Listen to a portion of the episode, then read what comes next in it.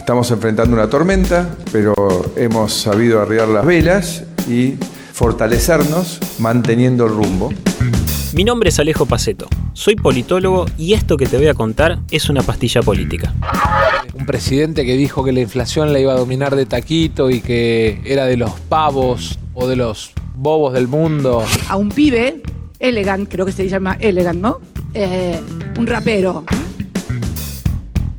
Outsiders. Generalmente en los periodos electorales comienzan a ocupar mayor espacio en medios determinados personajes sobre los cuales no hay consenso sobre qué condiciones reúnen. Me refiero a los famosos outsiders. ¿A quiénes se denomina outsiders? Se le dice así a quienes se presentan a elecciones viniendo desde afuera de la política con un prestigio y un reconocimiento acumulados. A veces, también se habla de outsiders para designar a quienes sí tienen una carrera política, pero que no forman parte de las élites partidarias.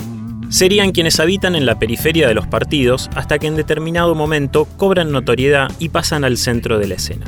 Son generalmente un fenómeno que suele producirse cuando hay altos niveles de rechazo a la política tradicional. Se presentan como la nueva política y tienen una ventaja frente a los otros candidatos, altos niveles de conocimiento y popularidad. También escuchamos el término para aludir a los llamados antisistema, candidatos que se presentan a elecciones pero rechazan en mayor o menor medida las instituciones de la democracia representativa y liberal. Para los primeros casos, los ejemplos que tuvimos en nuestra historia provinieron del mundo del deporte, el espectáculo, el periodismo. Carlos Reutemann, Palito Ortega, Francisco de Narváez.